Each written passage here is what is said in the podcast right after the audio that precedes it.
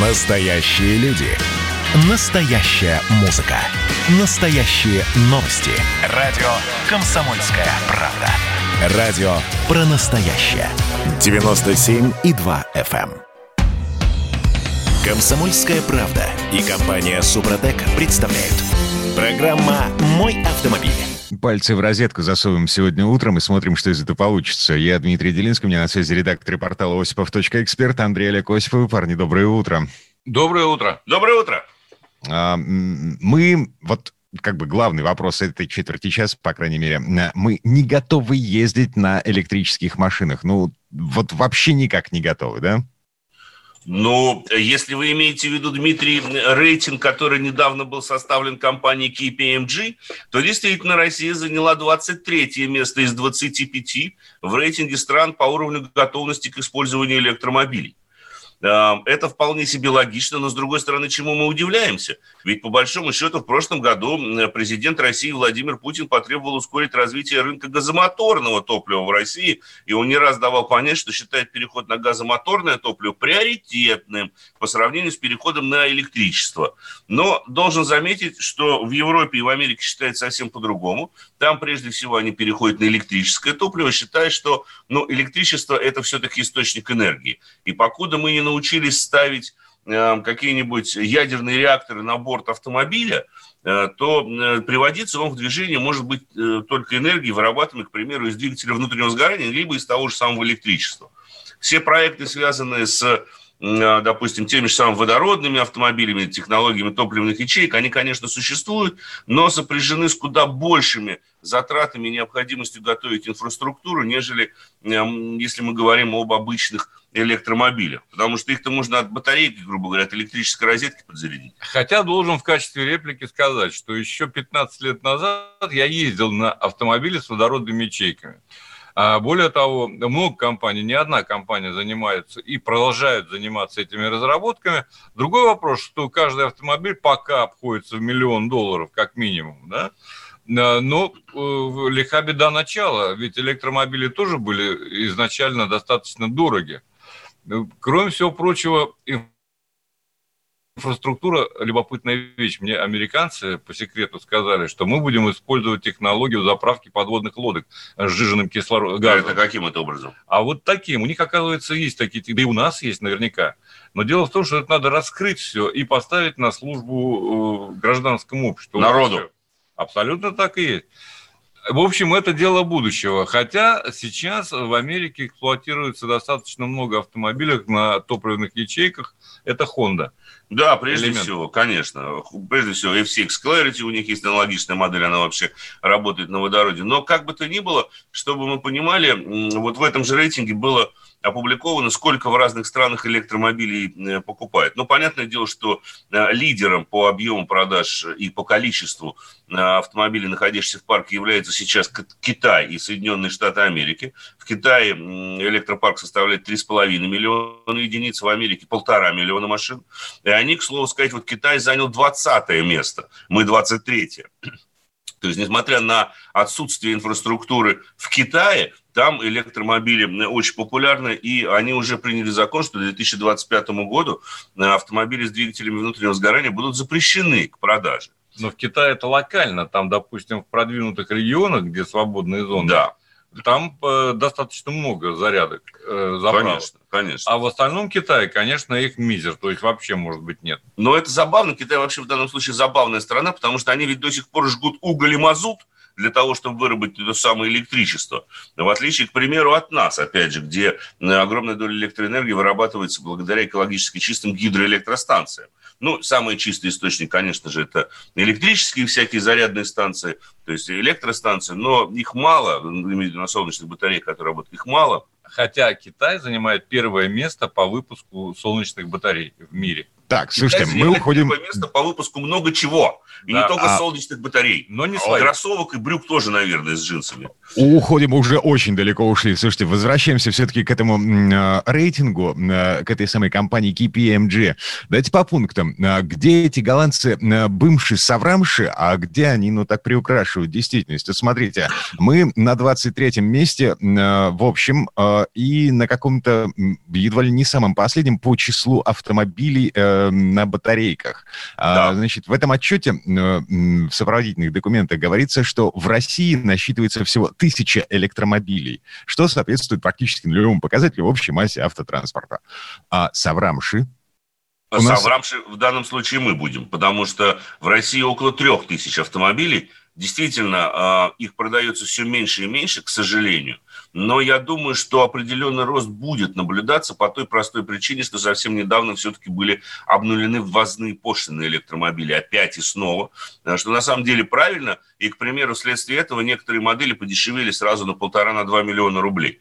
Вот протестированный мной недавно Audi e-tron, о нем я обязательно расскажу, наверное, уже э, чуть позже, когда мы перейдем исключительно к автомобилям, в результате а, стал стоить на 600 тысяч дешевле. Чтобы понимали, вот эту долю важных пошлин, которые раньше нужно было платить, в том числе за электромобили, это приблизительно 600 тысяч рублей. Сейчас поэтому машины дешевле. Самый популярный всего же у нас, кстати говоря, по итогу, вот, правда, 5 месяцев, есть только такая статистика, в России купили лишь 92 новых электрокара. А, это по сравнению с прошлым годом на 23% меньше. И дай угадаю, на первом месте Тесла. Нет, на первом месте на самом деле Nissan Leaf, 27 автомобилей было продано О. Э, с января по май. Но э, тут надо понимать, почему Nissan Leaf 27 машин продал. Nissan Leaf официально нового поколения в Россию так и не поставляется. Но один известный агрегатор каршеринга, я не буду говорить какой, но все мы его прекрасно, я думаю, что знаем, приобрел таки 20 или 15 этих лифов себе в парк. Вот оно и первое место. В скором времени они появятся. А, так, слушайте, еще один момент, э, который меня, честно говоря, э, э, ну так зацепил в в этом рейтинге. Те же самые голландцы пишут, что по числу зарядок мы на последнем месте в мире. 150 зарядных станций в нашей стране, по, по мнению голландцев. Опять же, Саврамши, у нас 150 зарядок только в Петербурге.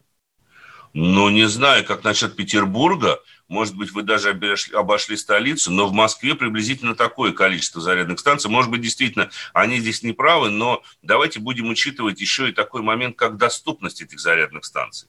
Мы вот не раз э, нам предлагали взять на тест-драйв, в том числе на длительный тест-драйв электромобиль, мы, может быть, все-таки отважимся это сделать, несмотря на то, что живем в Москве. Но отсутствие инфраструктуры даже в столице – это огромная проблема, потому что, ну, я вам приведу пример. Их сейчас строят Россети, и, в частности, МГТС начал активно осваивать строительство вот этих вот зарядных станций. Двух типов у них есть – быстрая и менее быстрая зарядка. Так вот, а, эти зарядные блоки в случае с МГТС находятся непосредственно на территории бывших телефонных станций. И чтобы получить... Это закрытая территория. Это закрытая территория. Но теоретически мы можем получить к ним доступ. Каким образом? Мы должны оставить заявку на сайте, либо прийти в главный офис МГТС, который находится в самом центре Москвы, на улице Большая Ордынка, заполнить там заявление, предъявить документы на электромобиле, собственный паспорт, после чего мы получаем специальную карту, которая как раз-таки дает нам доступ к тем закрытым территориям, на которых расположены всякие вот эти зарядные блоки. Но сам факт того, что мы говорим о самом современном на сегодняшний день виде транспорта и необходимости ехать куда-то, заполнять бумажки и получать некую карту для того, чтобы получить доступ и таки зарядить свой автомобиль, это уже весело и много говорит о нашей стране. В европейских странах и в Америке в той же самой зарядные станции расположены практически на каждой АЗС. На каждой. И там нет такой проблемы у топливных компаний, как, ну как, как же мы будем продавать бензин, если тут все будут электрички свои подзаряжать? Это же нам не выгодно.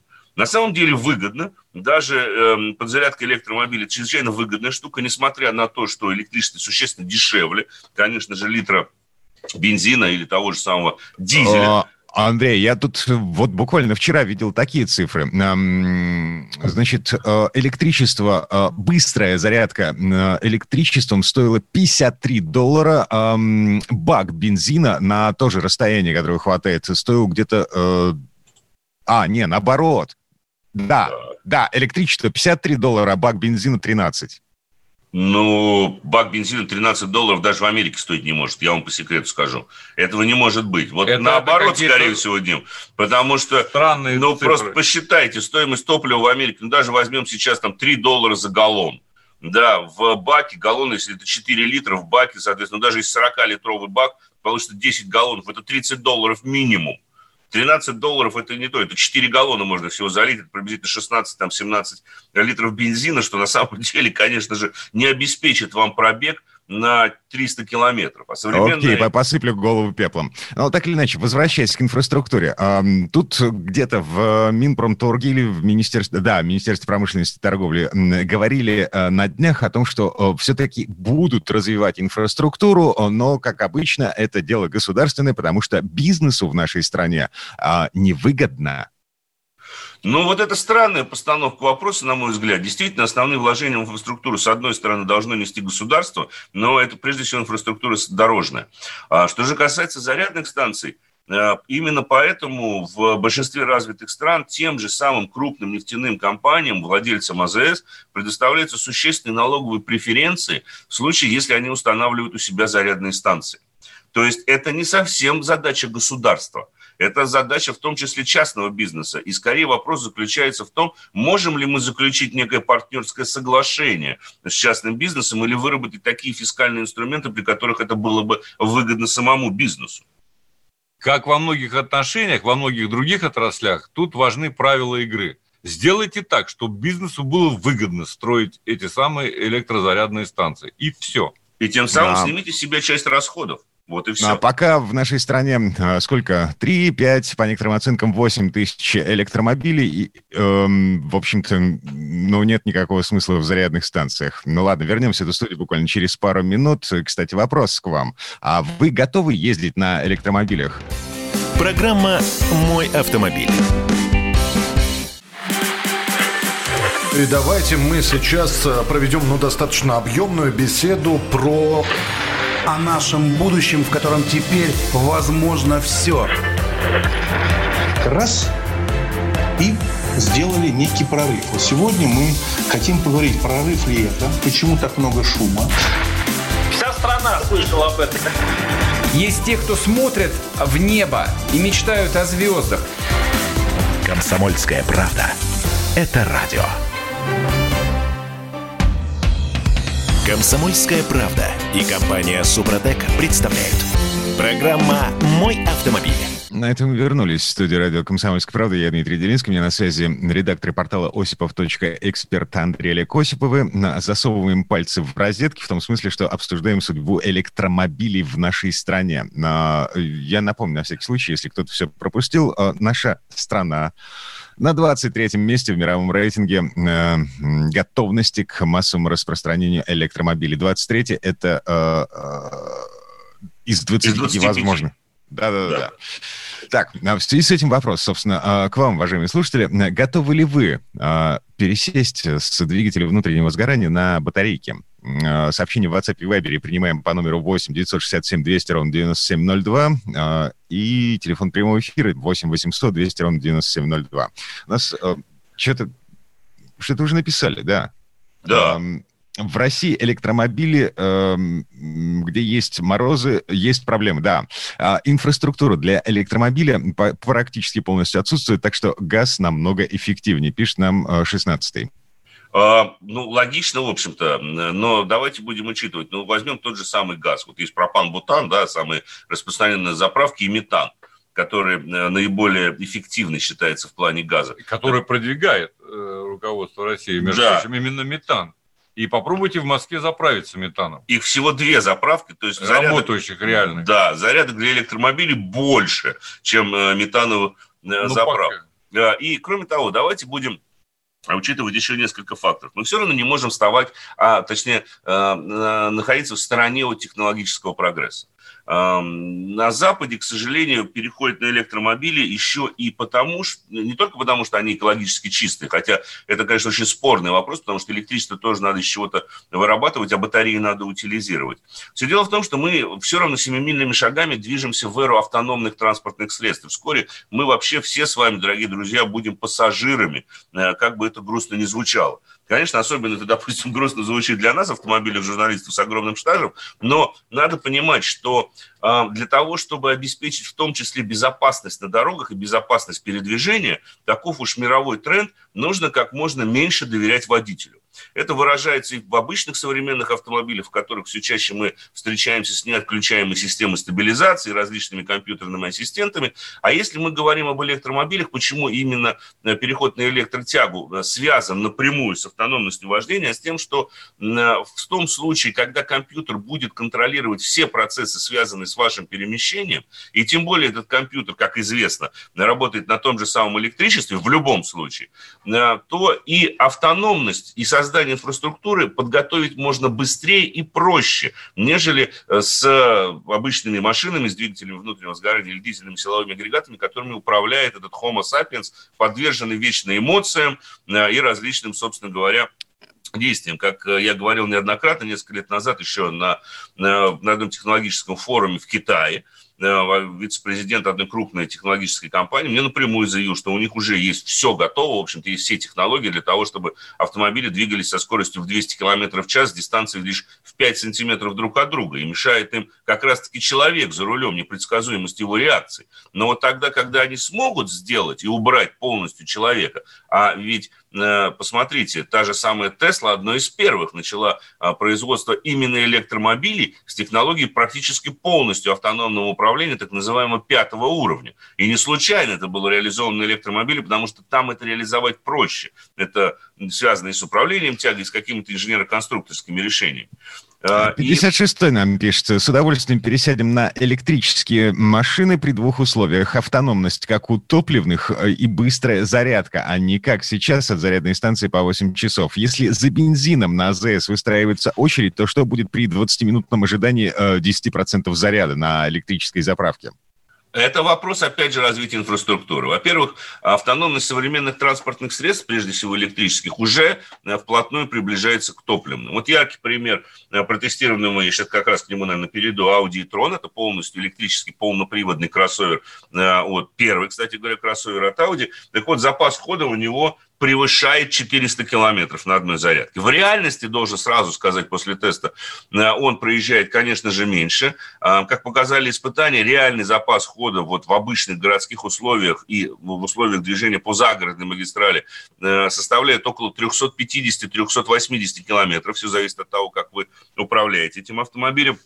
Но давайте не будем забывать, что около 30%, ну, в случае с Итроном это точно около 30%, с некоторыми автомобилями это, этот процент выше, э, вот этого запаса хода достигается за счет рекуперации, за счет рекуперации энергии, то есть вырабатываемой в процессе движения. Это прежде всего при торможении, при замедлении автомобиля э, и так далее. Что касается зарядки, это действительно важный вопрос, но он связан, опять же, повторюсь, с инфраструктурой. Уже сейчас большинство электромобилей могут переваривать 150 50-киловаттную зарядку. Но для нее нужны, конечно же, соответствующие специальные зарядные станции. Так То есть, вот. да, ты можешь подключить машину к э, розетке в своей квартире, вот, но ты да. будешь заряжать ее всю ночь от розетки в своей квартире. А можешь... Всю ночь. Дмитрий, Что? всю ночь. Вот, вы знаете, сколько по времени вот этого Audi e-tron с запасом хода 400 километров займет зарядка от обычной бытовой сети? С нуля до 100%. Вот именно с нуля до 100%. Так. Вот 46 часов. Твою мать! Вот так вот, понимаете? Но зато на 80% подзарядить батареи с нуля до 80% от 150 киловаттной розетки можно всего за 20 минут.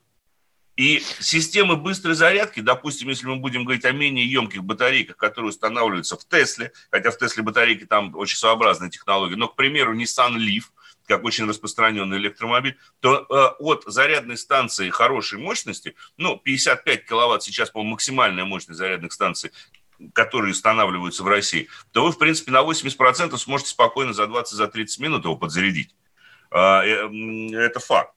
И Конечно, на, на день по городу хватит. На день по городу хватит. Конечно, электромобиль – это прежде всего городское средство передвижения. Я вот вижу смс-сообщения, которые вы, уважаемые слушатели, направляете на наш смс-портал, вот э, из Алта и так далее, 400 километров батареи в нуль, сколько ее заряжать, чтобы дальше ехать, сутки и так далее. Я согласен с этим. Надо понимать, что электромобиль – это привилегия прежде всего тех стран, где очень, во-первых, развита инфраструктура, конечно, и где нет таких огромных расстояний, как у нас от Калининграда до Владивостока больше 10 тысяч километров.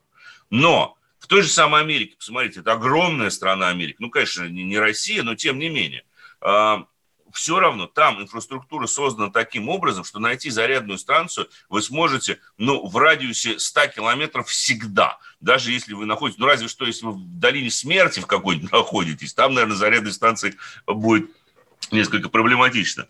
Да, ну так вот, все-таки не 10%, как пишут наши слушатели, а 80% э, за 20 минут. Можно так. Это, это уже неплохо. И кроме всего прочего, а если вы заряжаете ночью, вам на один день по городу, для еды по городу, достаточно вполне. Плюс к тому, вот, допустим, iPace, на котором я ездил... Э, не, не так давно, да. да. Не так давно а у него запас хода почти 600. Хотя у Тесла может проехать они, более 500. Более 500, да, может проехать. Поэтому, в принципе, можно отправляться и в путешествие и за город совершенно спокойно. И есть еще Но один, рассчитывать, да, конечно. Есть еще один немаловажный момент, который мы должны учитывать при эксплуатации электромобилей. Дело в том, что электромобиль – это все-таки уже чуть больше, чем обычное транспортное средство. Эта штука может быть интегрирована в электрическую сеть. Ведь посмотрите, как происходит сейчас, уже происходит в Великобритании или в той же самой Голландии. Когда вы приезжаете вечером с работы на своем электромобиле домой, вы можете питать свой дом непосредственно от электромобиля, а не от электрической сети. Зачем? Поскольку мы знаем, что наибольшая нагрузка на электрические сети происходит в период там, 6 до 9 часов вечера, когда все возвращаются как раз-таки домой. Это, это у самое... них, у нас до 12. ну, может быть.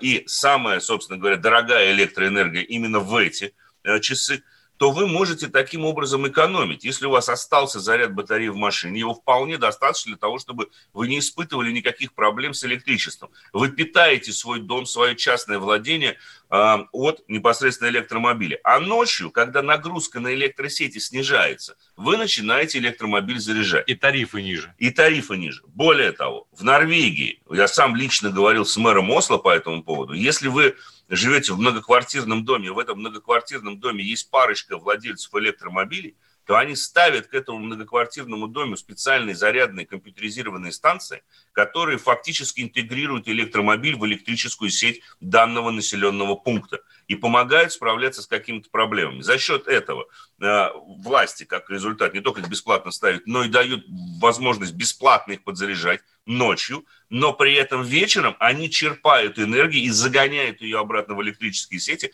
как раз-таки с этих самых электромобилей. То есть электромобиль в школе мы говорим, мы, мы начали с того, что это система автономного передвижения. Это чуть больше, чем обычное транспортное средство. Он становится эдаким компьютером. Но в конце а... концов мы и сейчас начинаем свою жизнь со смартфона. Да? Поэтому это не только... 56-й. Да, я понимаю. Ну, 56-й пишет. Игрушка для богатых, очень богатых. Сколько стоит э, Audi e-tron? Э, около 4 миллионов. Чудесно. Это, э, в общем-то, еще, насколько я понимаю, э, не самая новая машина. На будущий год планируется э, показать общественности обновленный e-tron. А сейчас вы ездили на прошлогоднем ну, это новая модель, это на самом деле новая модель 2020 года. Обновленные Ятрон, они, э, я думаю, что покажут, скорее всего, чуть позже. Но э, давайте уже после небольшого перерыва я перейду к нему, потому что а, это интересная машина. И потом, 4 миллиона за машинами, габаритами практически с Audi Q7 и Mercedes S-класса. Вы считаете это дорого? Ха-ха. Um... WhatsApp Viber принимаем сообщение по телефону 967 200 ровно 9702, телефон прямого эфира 8 800 200 ровно 9702. Вернемся через пару минут. Программа «Мой автомобиль».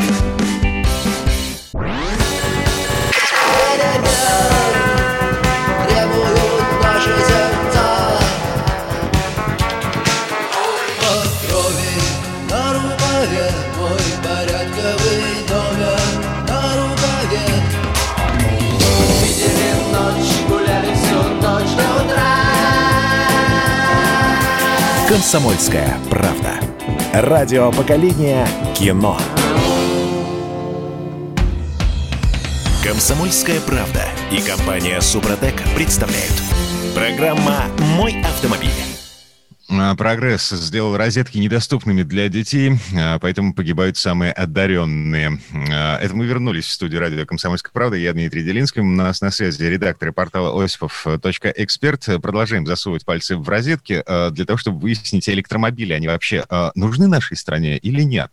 В начале этой четверти часа давайте вспомним про судьбу Зетты.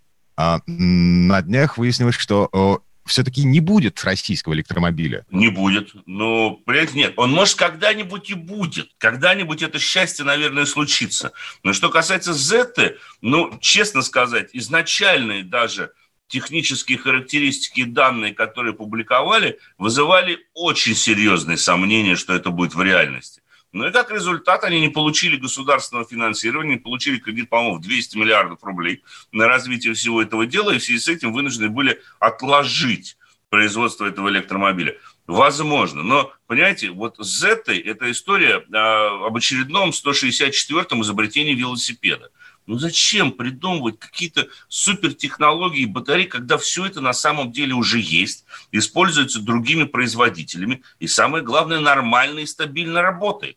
Ну, зачем вот изобретать велосипед? Мы вечно вот хотим что-нибудь вот такое свое эдакое. Вспомним Йомобиль по этому Йомобиль это... Вот уж оправдал свое название на все сто процентов, так сказать, суперконденсатор. Хотя, хотя изначально, далее. как только появился проект, мы сказали, что это не жизнеспособная штука. Говорили Конечно. ровно на второй день после того, как это было объявлено. Никто не верил, Много пожалуйста. Раз. Ну вот Жириновский даже купил. Um... Ему подарили. Да. Слушайте, к, к вопросу о цене. 88-й пишет интересную штуку. А, вспомните первый видеомагнитофон. А, на квартиру меняли. Видеомагнитофон да. на квартиру. Первый сотовый телефон а, по 5 тысяч долларов. Потом первые а, жидкокристаллические телевизоры по 200 тысяч рублей. А сколько это стоит сейчас, да? Внимайте, также электромобили через несколько лет станут э, намного дешевле. Ну и Лив, э, тот же самый, который мы упоминали, который где-то около 6 тысяч в нашей стране, а, с пробегом стоит 1500-600. Конечно. Ну, вот к слову о ценах, э, я должен сразу же посыпать на сей раз голову пеплом. Мы выйдем в начале программы, я как раз ближе к концу, потому что я сказал, что Audi стоит около 4 миллионов, ошибся. Поздравляю вас, товарищ совравший. 5 миллионов 768 тысяч – это стартовая цена этого автомобиля, э, поэтому приношу свои извинения. Но Абсолютно верно, что электромобили будет дешеветь. Чем больше будет электромобилей, тем дешевле будет их цена. А, вот, к примеру, возьмите те же самые LED-фары, которые раньше были привилегией машин, прежде всего, роскошных. А сейчас они устанавливаются даже на практически базовой версии Рапида или того же самого Пола. Потому что технологии LED и светодиодов стали дешевле вследствие их массового распространения. Сейчас уже ну, практически каждый второй, ну, новый автомобиль имеет какие-нибудь LED-подсветки и так далее и тому подобное. А ведь раньше это было дорого.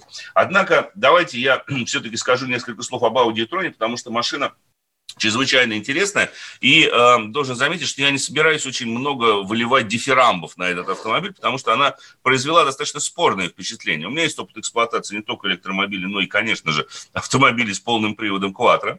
Но начать стоит с того, что выглядит машина неплохо, и она практически по габаритам чуть-чуть меньше Audi Q7, но больше того же самого Q5, чтобы вы понимали. Колесная база практически 3 метра, что, в общем-то, позволит с потрясающим комфортом разместиться там, ну, 4-5 человеком, если а, можно так выразиться. Да, и эта а, штука ездит на батарейках, на, да. ездит далеко. Сколько заявленный пробег на одной зарядке? 426 или 486 километров примерно. По факту получается? По факту получается около 350-390. А, это если честно ехать. Но, понимаете, а, в случае с электромобилем и в случае с этой моделью очень многое зависит от характера движения. Максимальная скорость ограничена электроникой на отметке в 200 км в час. А, чтобы понимали, это сделано не случайно. Но чем чаще мы будем рекуперировать энергию, тем больше будет наш пробег. У этой машины есть как система автоматической рекуперации, так и возможность вручную рекуперировать энергию благодаря двум дополнительным настройкам. Но вот когда вы, допустим, активируете вторую настройку при помощи подрулевого лепестка, у нее есть подрулевые лепестки с надписью плюс и минус, да, очень странно, хотя коробки передач как таковой у нее, как известно, нет.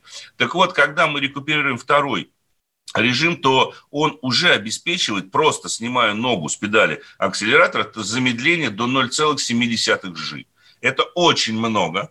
В таком случае, конечно же, загораются фонари заднего вида, ну, то есть стоп-сигналы сзади, чтобы у вас никто не вписался. Но и рекуперирование энергии становится наиболее эффективным. Производитель говорит, что более 50% затрачиваемой энергии он постарается вернуть назад. Чтобы вы понимали, электромобиль ведь еще и дарит действительно очень неплохую динамику. Но в случае с тем же самым Итроном пиковая мощность силовой установки составляет 300 киловатт и 664 ньютон-метра крутящего момента. В результате до 100 км в час этот автомобиль способен разогнаться всего за 5,7 секунды. Но это в режиме пиковой мощности. Э, в стандарте э, он предлагает 265 киловатт, э, которые складываются из переднего электродвигателя 125 киловатт и 140 киловатт – это задний электродвигатель. И в стандартном режиме разгон до сотни займет всего 6,6 секунды, что на самом деле также неплохо.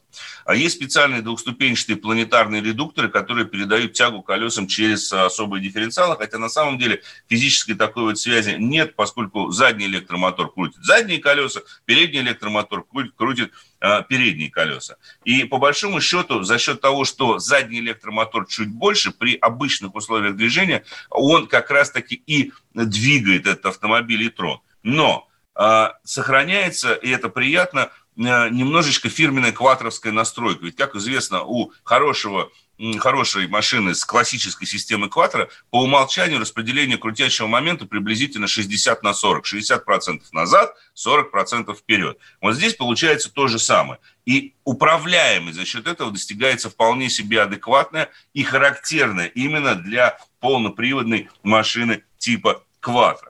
Конечно, у меня есть и нарекания к этой модели. Главное из них, ну, их два, я бы так сказал. Во-первых, мне не очень понравилось то, что происходит с жесткостью кузова. Машина очень тяжелая, и несмотря на идеальную развесовку по осям 50 на 50, снаряженная масса автомобиля практически дотягивает до 3 тонн. Но Вроде как батареи, расположены они в полу, чрезвычайно низкий центр тяжести, который наилучшим образом э, сказывается на управляемости и поворачиваемости автомобиля, но по неровной дороге, когда мы едем, особенно поворачиваем, я прям вот почувствовал, что весь кузов дребезжит. Не ожидал такого, честно скажу, от Audi, потому что они, в общем-то, особенно последние модели, отличаются очень хорошей жесткостью кузова. Здесь вот прямо у меня возникли э, такие, начали терзать смутные сомнения по поводу жесткости кузова. И второе, э, это, ну, без бронкетологов сейчас не обойтись, никуда не денешь, это, конечно, виртуальные зеркала заднего вида. И это что-то с чем-то. То есть у вас сбоку нет привычных зеркал заднего вида. Вместо них на ножках расположены камеры. Камера проецирует изображение в район дверной ручки то есть э, передних дверей, то есть непосредственно, грубо говоря, как бы типа в поле зрения, там, где вы привыкли видеть обычно зеркало заднего вида, но чуть-чуть ниже. Но изображение с камеры великолепного качества, там разрешение больше тысячи пикселей на дюйм, и в этом таки проблема.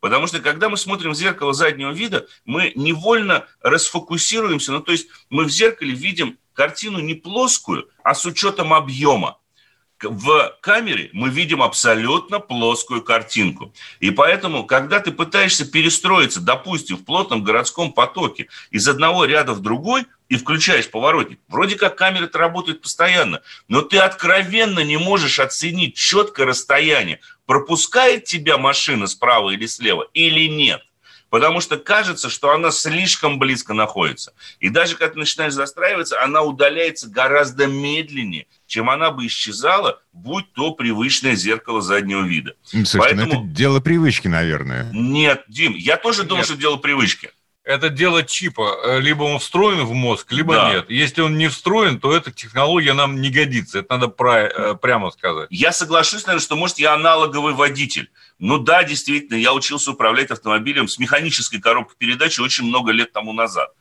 Но я так и не смог. Я проехал с этой системой больше 60 километров и по городу, и по загородной магистрали, и я так и не смог на самом деле с ней смириться. Понимаете, вызывает вот откровенный когнитивный диссонанс то, когда мы смотрим в это зеркало. Это, во-первых, потому что картинка слишком четкая, нежели в обычном зеркале. Это первое. И второе – они всегда у вас находятся в периферийном зрении. Но вы понимаете, когда у вас на дверных боковинах, на темной части машины, не на стекле, а именно на темной части машины, постоянно мелькает какая-то картинка, она невольно начинает вас отвлекать. Ведь зеркало боковые, зеркала боковые, мы смотрим ну, лишь по необходимости опытные водители смотрят там каждые 15-20 секунд. Но мы бросили туда взгляд, все поняли, едем дальше. Бросили, поняли. В этот бросить взгляд не получится. Постоянно картинка меняется, периферийным зрением мы видим, и бросить взгляд означает полностью расфокусироваться от дороги, полностью вот изменить фокус собственных глаз. Это тяжело, даже а опытному а... водителю. Да, у электрического Егора, у iPace можно отключить эту функцию. У Етрона э, нет альтернативы, нет варианта. У Етрона это, слава богу, опция. И вот, вот от этой опции я бы решил, вот настоятельно рекомендовал бы отказаться. Она именно для вот э, тинейджеров с гаджетом в мозгу. Да, в iPace нормальные зеркала стоят Конечно. при любом варианте. И в Audi, слава богу, можно взять ее с нормальными зеркалами, потому что во всем остальном это, как обычно, типичный Audi. Очень комфортный, очень уютный и, в принципе, действительно достойный электрокроссовер, который может преодолевать в том числе и очень неплохие препятствия за счет адекватно работающей системы полного привода. А, чудесно. Volkswagen на днях объявил о том, что а, прибьет Теслу к чертовой матери в течение ближайших э, 10 лет. Они таки могут. Ага. Ладно. В следующей части программы Александр Пикуленко про Mercedes S-класса. Программа «Мой автомобиль».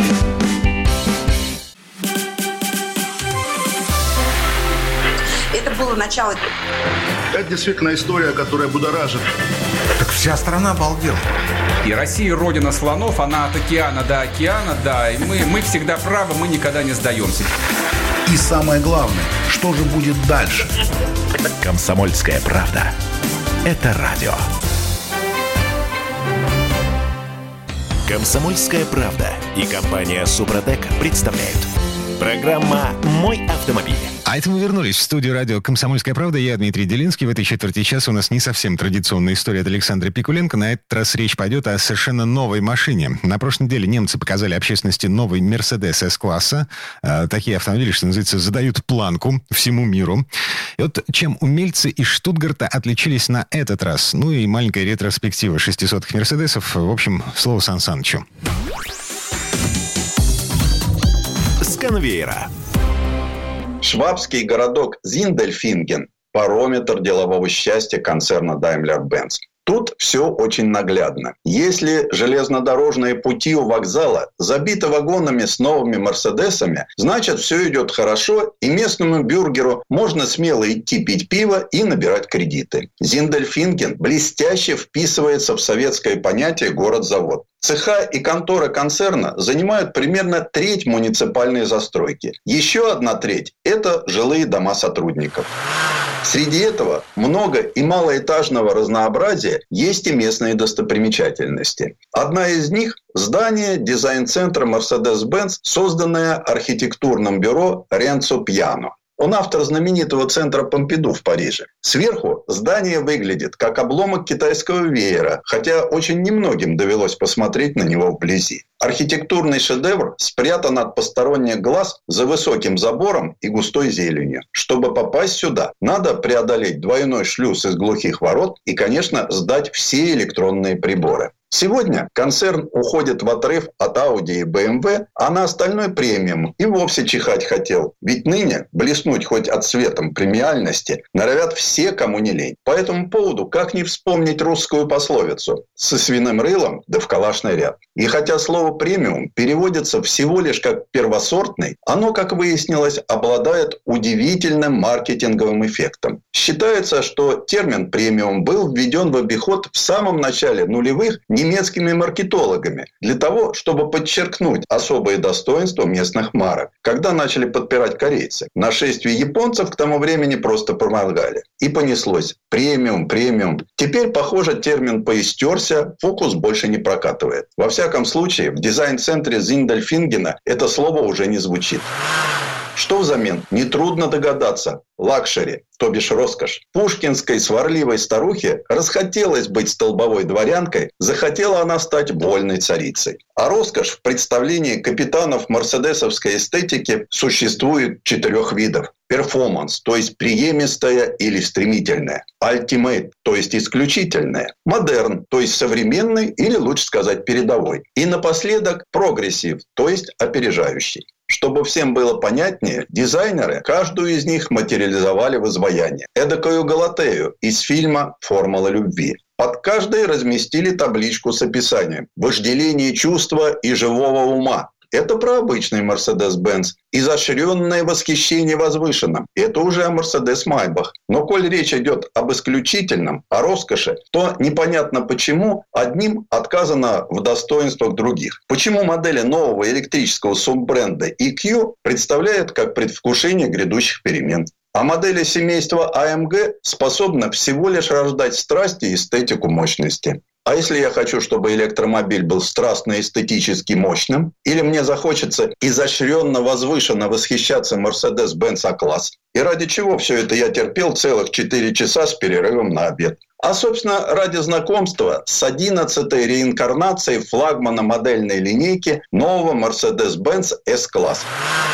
Но сначала нас продолжили знакомить с эстетическим наполнением бренда. Чем автомобили Mercedes S-класс должны отличаться от Mercedes AMG, от электрических EQ и, наконец, просто младших классов. Расписали как по нотам, вплоть до цвета, графики интерфейсов и употребляемых выражений в системе голосового управления. Кстати, про smart не было сказано ни слова. Видно, что для Mercedes-Benz это уже отрезанный ломоть. А вот флагманская модель определяет на долгие годы не только технические инновации, но и эстетику бренда. Теперь ведь дизайнеру мало провести линию. Под нее еще надо придумать философию, то есть обосновать каждый изгиб кузова. Что еще страшнее, им предлагают каждую линию назвать. И тем самым совместить и объяснить внешнее и внутреннее. Как стилевое решение решетки радиатора соотносится с наличием системы автопилотирования. А смысл смелых росчерков задних фонарей объединить с пятью экранами внутри салона.